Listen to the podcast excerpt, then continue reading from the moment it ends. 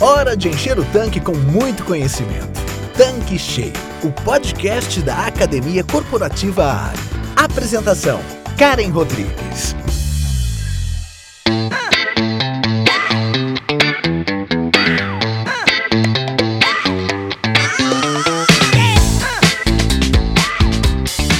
Olá, seja bem-vindo, seja bem-vinda aqui no nosso canal Tanque Cheio.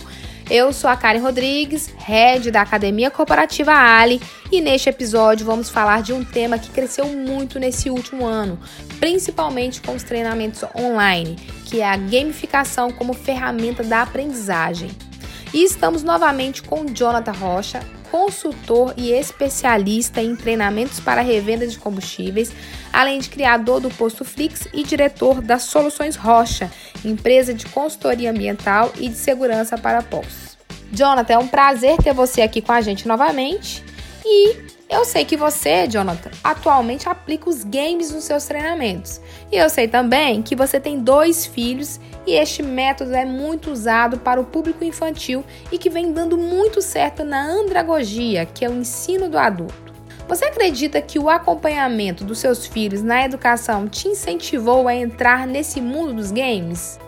Oi, Karen. Olá para você também que está nos ouvindo agora. É, primeiro eu quero agradecer muito o convite, Karen. Estou muito feliz de estar aqui novamente no Tanque Cheio. É um prazer poder compartilhar com vocês mais algumas experiências que a gente teve nesse ramo de, da revenda de combustíveis. Coincidentemente ou não, eu passei a usar a ferramenta depois que meu caçulinha nasceu. É, deve ter alguma relação, só pode. Tem vários desenhos e jogos educacionais que transmitem informações complexas para as crianças, já percebeu? Esses dias o Caio, meu filho de 5 anos, me parou na sala para me explicar como que um tornado era criado. Aí quando eu penso que não, ele começou a me falar sobre vórtex. E eu joguei no Google para conferir e eu descobri que ele me ensinou certinho, assim, ele sabia exatamente o que era um vórtex. E ele estava aprendendo brincando ou jogando, não foi na sala de aula do colégio. Isso me, me, me chamou muita atenção quando eu comecei a perceber isso. Mas até no colégio dele, inclusive, eles possuem uma sala Lego, da Lego for Education, se eu não me engano. É, meu filho, com 5 anos, hoje, aprende sobre projetos, trabalho em equipe, liderança, coordenação e diversas outras habilidades, literalmente brincando. É sobre coordenação, orientação da professora, do time de profissionais que tem no colégio dele. Aí a pergunta que me fiz quando observei isso foi a seguinte: por que não trazer essa leveza dos jogos para o mundo corporativo? É, e eu nem estava inventando a roda, tá, Karen? É porque vários consultores já faziam isso. E as experiências que tive foram super positivas. Bom, Jonathan, eu adoro plataformas gamificadas. Eu acho que ela traz muito resultado, né? Tem os desafios, a gente busca um objetivo e eu acredito muito que o aluno ele consegue reter muito mais o conteúdo, né? Consegue absorver muito mais conhecimento. Eu gosto muito. Mas antes de falar o que é, o que faz, como que a gente utiliza, né, a gamificação, eu queria que você explicasse pra gente o que é gamificação, né? Falasse um pouquinho desse conceito. A ideia é muito simples. É, gamificação é uma palavra que foi abrasileirada de gamification. É, basicamente, é uma estratégia que usa características e mecânicas de jogos para engajar, motivar e, principalmente no meu caso, para treinar pessoas. Adultos aprendem muito quando colocam a mão na massa, quando vão para a prática, a gente percebe isso.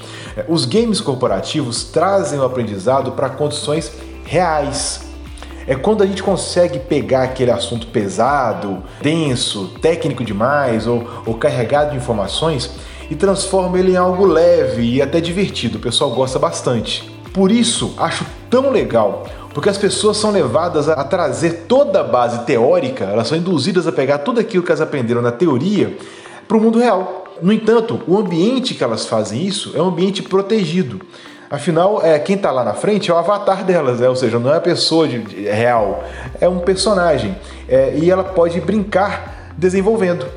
Enquanto isso, os conceitos são cada vez mais fixados. É, o aluno, o vendedor, ele fica mais seguro para levar aquilo para a vida real e com isso a gente consegue gerar muito mais resultados para o negócio. Bom, você disse uma palavra muito importante que é resultado. Nos postos nós temos os nossos vendedores de pistas, os nossos atendentes e diariamente a gente busca formas de capacitá-los, de motivá-los a alcançar melhores resultados através do conhecimento, né, do conteúdo, de diversos modelos de treinamento. E na sua experiência, né, com a sua experiência, a gamificação funcionou para postos? Nossa, é, funcionou e muito, Karen. É, eu fiquei até surpreso com alguns resultados, para ser bem sincero, tá?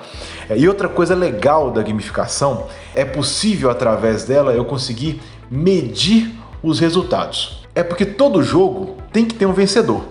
E para saber quem é o vencedor, a gente precisa medir sua performance durante o jogo.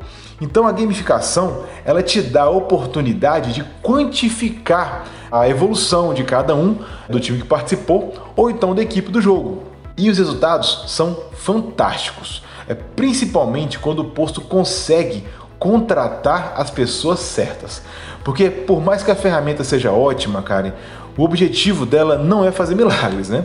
É, mas quando o revendedor contrata pessoas que amam desafios, que querem sempre vencer, que são extrovertidas, enfim, quando eles contratam frentistas, vendedores ou promotores de loja, que são vendedores, ou técnicos de lubrificação, que são vendedores, o game pega fogo e todo mundo ganha. O vendedor da pista, o da loja, o da troca de óleo, o revendedor, todo mundo sai ganhando no jogo com uma equipe engajada, motivada e interessada em fazer o jogo rodar e ir adiante. Jonathan, ouvindo você falar, deu até vontade de jogar, né? E ainda mais lembrando um pouquinho do presencial, porque a gente também sabe que gamificação no presencial é muito bacana.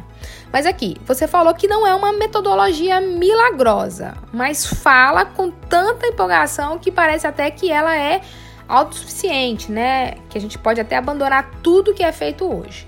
Eu não penso dessa forma. É assim, acho que é uma ferramenta complementar mas e você? O que, que você acha? Olha, eu acho, não, não, eu acho não. Eu tenho certeza que você está certíssima, tá, Karen? Quem dera fosse só criar um jogo, colocar o pessoal lá para poder jogar e fim de papo. Então eu crio um jogo, deixo as coisas acontecerem por si e pronto. É, a vida não é assim. Né? A questão do treinamento corporativo não funciona dessa forma. A gamificação ela é uma ferramenta complementar há outras ferramentas de desenvolvimento profissional. O treinamento, por exemplo, é indispensável. É, sem que eu prepare o terreno, não dá para plantar, muito menos colher. Então, tem etapas a serem seguidas. No exemplo que eu vou citar logo em seguida para vocês, nós realizamos treinamento com a equipe, foi até presencial, com a equipe do posto de combustíveis. E aí sim, depois do treinamento realizado, depois da base teórica implantada nas pessoas, é que a gente conseguiu passar para a próxima etapa, que foi um game colocando tudo aquilo que foi passado na teoria para a prática. Aí fica legal. A gamificação é uma opção, na verdade, mais atrativa, principalmente para os mais jovens, que usamos para engajar os jogadores ou vendedores da equipe. Só que usar o game não significa, em hipótese alguma, abandonar os métodos tradicionais. O sucesso está em incorporar essa técnica para melhorar os resultados e não abandonar as ferramentas anteriores e utilizar apenas uma única ferramenta. Então, Jonathan, você mencionou os mais jovens, né? Que eles se interessam mais. É uma ferramenta só para eles, ou seja, se meu público for de uma geração diferente, não funcionaria? Eu estou perguntando porque você sabe, Jonathan, nossos vendedores dos postos são de todas as idades. E a gente também já teve algumas experiências com esse público. Então, queria também ouvir aí, né, você viajando o Brasil todo, qual foi a sua percepção? Karen, todo treinamento deve observar sempre seu público, para a gente poder avaliar qual a melhor linguagem, né? Você sabe muito bem disso e usa já nos conteúdos que desenvolve e seleciona, a gente percebe que possui uma linguagem super alinhada ao público a que se, a que se destina, tá? Tem uma pesquisa da Game Brasil que faz reportes, né, faz relatórios específicos sobre tendências, hábitos de consumo de gamers. Ela apontou que 66% dos brasileiros jogam e possuem idade média entre 25 e 34 anos. Pensando no mundo corporativo, Existem estudos que apontam que 83% dos funcionários se sentiam bem mais motivados quando existem elementos ou ferramentas de games nos seus treinamentos. Isso é muito legal. É, e mais ainda, 89% dos colaboradores se sentem mais produtivos quando seu trabalho está em formato game. Respondendo a sua pergunta, tá? Eu não vejo o game como limitante ou excludente de públicos, tá? O que poderia excluir é o formato do jogo. Vamos traduzir para quem joga e está ouvindo a gente, tá? É, o que pode fazer o pessoal comprar a ideia do jogo é a plataforma. Uns vão de PlayStation, outros vão de Xbox, tem um pessoal que vai preferir usar um celular mesmo. Tem gente que vai preferir usar carta, que é um tipo de jogo offline, né, que não é conectado, mas de jogo a grande maioria gosta. O que o treinador, o instrutor, o consultor precisa achar é o formato ideal que todo mundo vai poder usar sem sofrimento. É, faz sentido. Você mencionou alguns benefícios da gamificação, como maior engajamento, produtividade, motivação, alcance de resultados. Tem mais algum outro ponto positivo nessa ferramenta? Karen, tem vários pontos positivos. Eu vou tentar ilustrar esses pontos positivos com um exemplo de uma implantação que a gente fez num posto, numa rede de postos, na verdade, do Nordeste. É uma rede com cinco postos que fica no Nordeste do estado do Brasil. E nós implantamos esse jogo lá. Como é que foi esse jogo? A gente simulou uma corrida. Então, cada posto, para poder baratear o curso, a gente colocou cada posto sendo um corredor. Nós tínhamos umas metas a serem atingidas, então ao todo eram quatro metas. A gente falou sobre é, fidelidade, sobre a questão da aditivada, a gente também colocou venda de loja e venda de produtos na pista. São pontos bem interessantes que as pessoas gostam de quantificar e de fazer dar resultado mais rápido. É, após um treinamento que a gente realizou com o pessoal, a gente colocou o jogo. Agora você imagina, eram cinco postos da rede, cada um com um carrinho, vendo o resultado em tempo quase que real, que era diário que a gente fazia alimentação, vendo como é que estava a evolução sua e do seu concorrente. Aí de repente eu percebia, gente, faltam 20 pontos para alcançar meu, meu primeiro colocado. É só fazer uma ação, eu puxar alguma coisa, eu instigar a equipe de pista a poder utilizar as ferramentas que nós treinamos para que eles conseguissem atingir. Então assim, foi uma loucura, foi uma coisa muito interessante que aconteceu e o final, o resultado foi muito satisfatório. Quando a gente pensa em exemplos como esse, a gente consegue visualizar melhor quais são os tipos de benefícios que uma plataforma gamificada ou que um treinamento que finaliza com um game consegue promover para uma equipe. Por exemplo, dá para perceber claramente um fortalecimento da cultura da empresa, porque a cultura está no jogo. Eu coloco critérios do jogo que são obedientes à cultura organizacional da empresa. A equipe também trabalha mais leve. É, você tem que ver, uma meta não vira um sacrifício, não vira um peso. Uma meta vira um objetivo, vira um ponto a ser alcançado. Então, isso é muito legal, muito enriquecedor, tá? É menos estressante brigar por uma meta gamificada. É, o jogo tem esse poder de suavizar as coisas, de fazer as coisas ficarem mais leves, mais suaves. Então, a meta que parece algo terrível quando a gente coloca num quadro, no mural, no jogo vira o objetivo que a pessoa quer de fato alcançar. Uma outra coisa que eu percebi melhorando e muito foi a redução das falhas na comunicação. Acredita? O jogo faz com que tudo fique muito mais claro, porque ele entende claramente, de forma muito objetiva, onde a empresa quer chegar e tudo fica mais simples. Pensando estrategicamente também, eu consigo visualizar que a coleta de dados também facilita bastante através do jogo, porque como eu tenho que medir o resultado para definir quem é o vencedor, eu consigo coletar as informações para saber onde eu preciso melhorar, onde eu preciso desenvolver melhor minha equipe, onde eu preciso trabalhar melhor para que eles consigam atingir o resultado pleno, que é o resultado em todas as metas que nós desenvolvemos. E para vocês terem uma ideia de como que esse jogo que eu estou dando como exemplo impactou tanto o resultado do negócio, essa rede específica conseguiu ultrapassar a meta. Vou repetir, eles não alcançaram, eles ultrapassaram a meta em 26 E acredite, Karen, eu não sou mansinho em meta. Eu pego pesado. Então as metas que foram colocadas foram metas bem ousadas e eles conseguiram ultrapassar. E a entrega do resultado, a, a, a entrega do campeão, de quem venceu, a entrega daqueles melhores colocados, a, o engajamento de toda a equipe foi algo fantástico de se ver. De fato, foi algo que até me emocionou bastante. Eu fiquei bem empolgado com o resultado dessa rede e fiquei bem feliz com o resultado que eles alcançaram e o mais interessante, um resultado perene, pois já se passam dois meses da entrega desse resultado e eles continuam com os bons resultados, ou seja, continuam nesse alto nível de performance que foi alcançado através do treinamento tradicional aliado à gamificação. Então, informação é essencial para a gente melhorar em todos os aspectos. A gamificação ela transforma a meta numa conquista e o colaborador quer participar, quer lutar, quer vencer e isso é muito bom. Mas como criar o game? Qual o passo a passo? Karen, é muito parecido com a montagem de um treinamento tradicional. Não podemos esquecer nunca que o treinamento tradicional não pode ser esquecido, ele deve ser realizado antes, tá? Ele é a base de tudo. O início sempre começa com o diagnóstico. Conhecer o perfil do seu público, dos seus vendedores, tá? É para poder definir qual plataforma que você vai usar, saber quais comportamentos ou técnicas que você quer aprimorar, que você quer melhorar na equipe.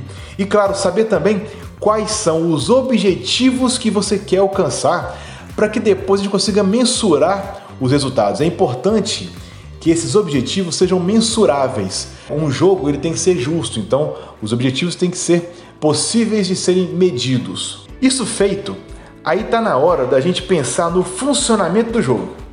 A pergunta para matar essa etapa é: o que eu quero alcançar com esse game, com esse jogo? A resposta dessa pergunta vai ajudar muito a direcionar o seu projeto.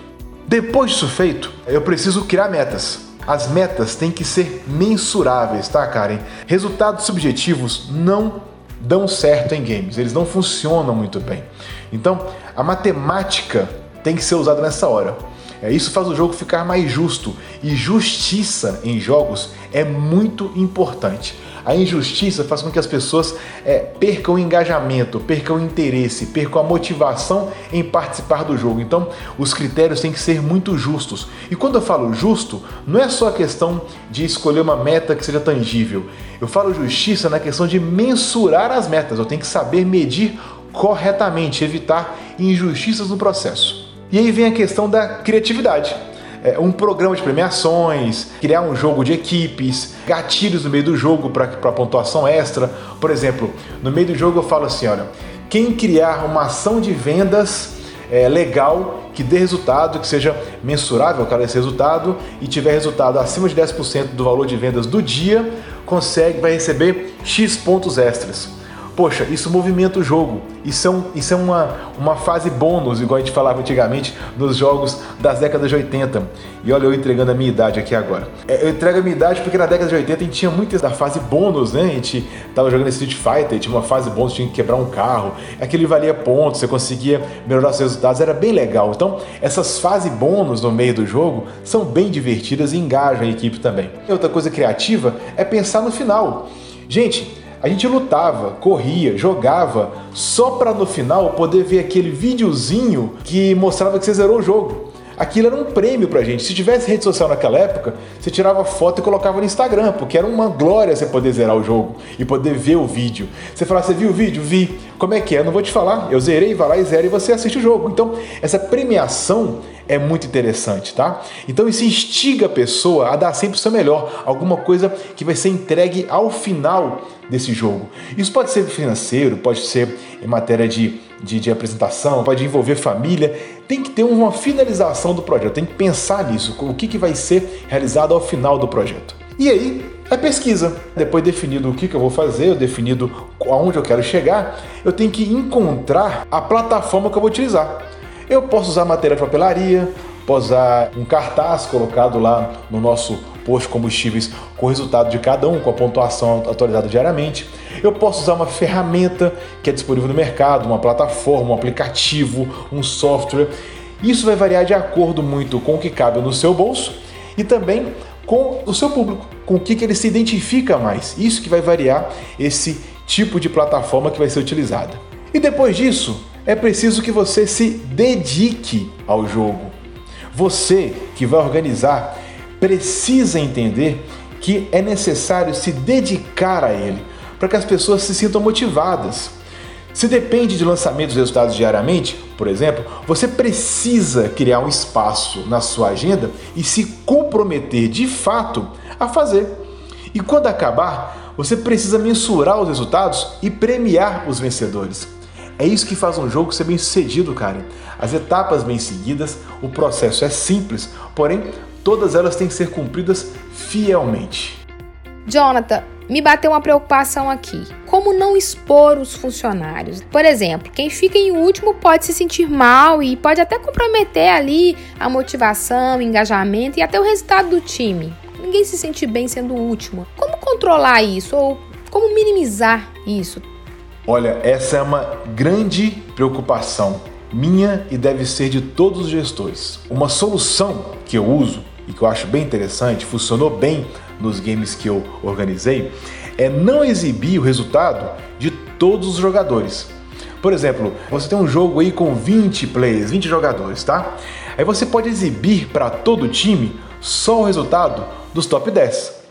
Para os demais, você passa a informação individualmente. Isso evita que a pessoa seja exposta, né, do resultado muito negativo, de um tipo de incentivo extra que ela vai precisar receber para poder realizar esse trabalho. Técnicas como essa evitam a exposição negativa. É, o vendedor sabe qual a sua posição e sabe qual a sua pontuação e você vai dar o feedback para que ele saiba onde que ele deve melhorar. E só ele vai expor a sua posição somente se quiser. Ou seja, a empresa, o posto, não expõe o colaborador de forma negativa.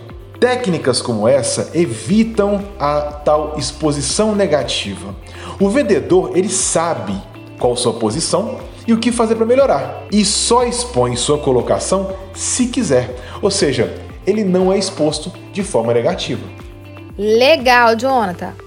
Conta um pouco mais sobre aquele caso, né? Aquele case de sucesso que teve com treinamentos gamificados nos postos do Nordeste que você já me contou. Você pode detalhar um pouco mais pra gente como que foi na prática?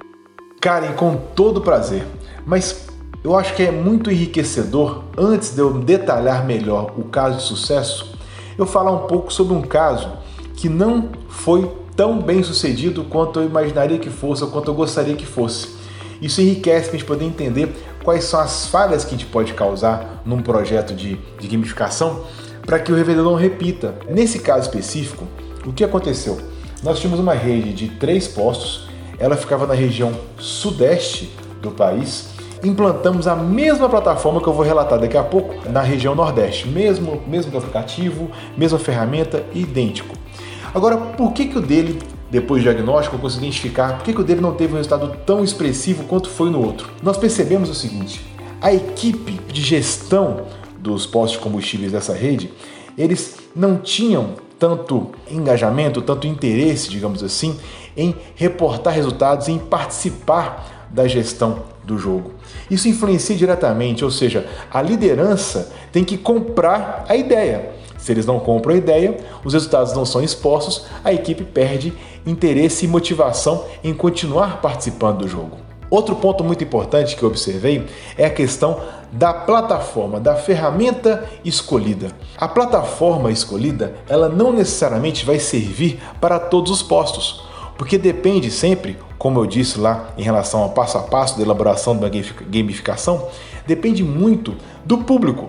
O público pode se aderir mais a uma plataforma do que a outra. Eles podem preferir uma plataforma offline, eles podem preferir uma plataforma em software no computador, eles podem preferir uma plataforma em aplicativo no celular, eles podem preferir várias formas de exposição e de mensuração de resultados, que não necessariamente a mesma utilizada no caso sucesso do posto do Nordeste. Esses detalhes fazem com que você seja bem sucedido ou nem tão bem sucedido assim em trabalhos com gamificação.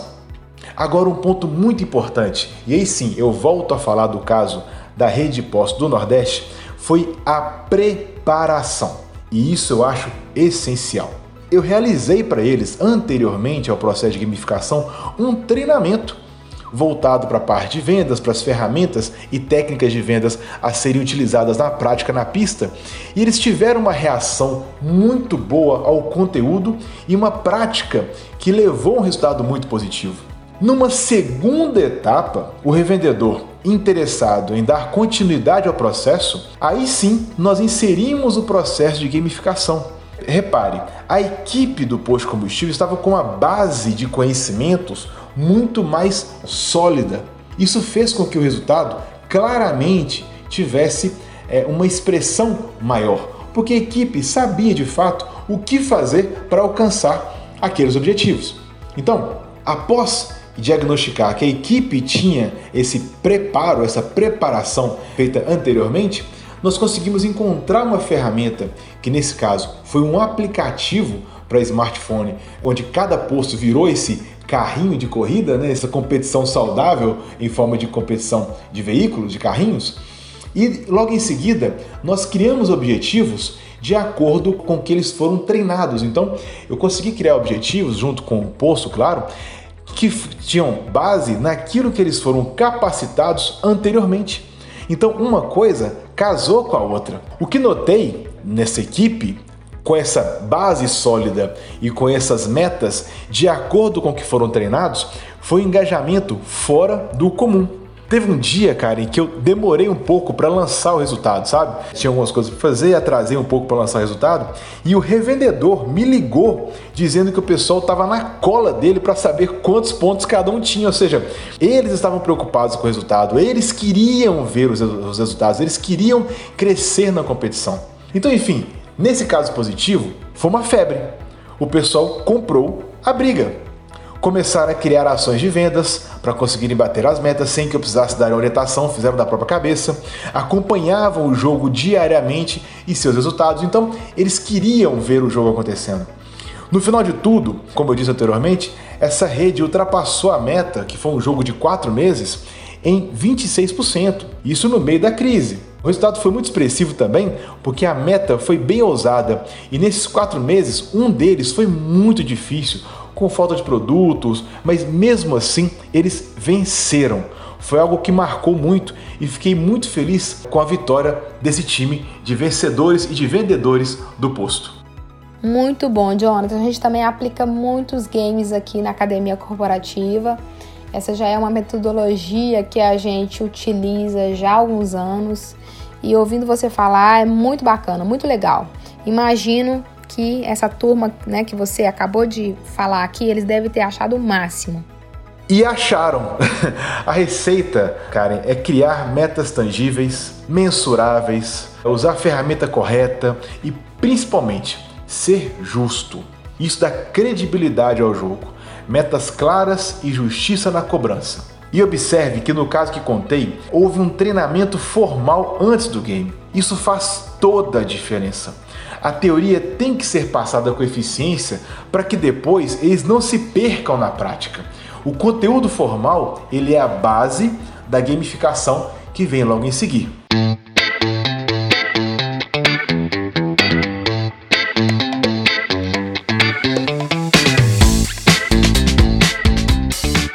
Jonathan, o papo tá muito bom, mas infelizmente a gente está chegando ao final do nosso episódio. É uma pena, porque esse é um assunto muito rico na área de treinamento, é uma metodologia que vem crescendo a cada dia.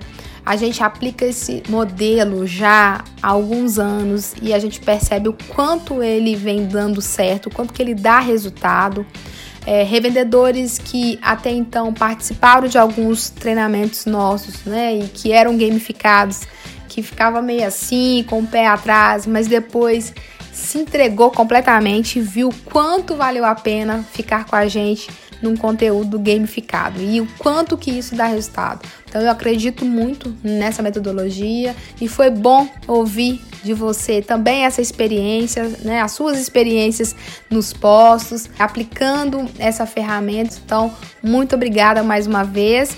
E você sabe, né, as portas do tanque cheio estarão sempre abertas para você, ok? Grande abraço. Karen, sou eu que agradece bastante por poder estar aqui com vocês. É muito legal estar aqui no Tanque Cheio, que tem um podcast com conteúdo tão relevante para revenda e poder contribuir e compartilhar um pouco dessa experiência que eu tenho no mercado com todos que estão nos ouvindo. Foi um prazer, conte sempre comigo. A todos que estão nos ouvindo agora, muito obrigado pela audiência. Um abraço para todo mundo e tchau, tchau, pessoal. Até mais. Então é isso, pessoal. Por hoje é só. Muito obrigada pela sua audiência e até a próxima semana. Tchau, tchau. Você acabou de ouvir Tanque Cheio, o podcast da Academia Corporativa Ali. Quer encher seu tanque com ainda mais conhecimento? Faça parte do canal do Telegram da Academia Corporativa Ali e receba conteúdos diários relacionados à gestão do seu posto de serviços. Para entrar, basta clicar no endereço que está na descrição deste episódio. E para você que é revendedor Ali, acesse agora o portal da Academia Corporativa. Nele você encontra dezenas de webséries e cursos exclusivos sobre os mais diversos temas para você e toda a sua equipe. Tá esperando o quê? Não fique de fora!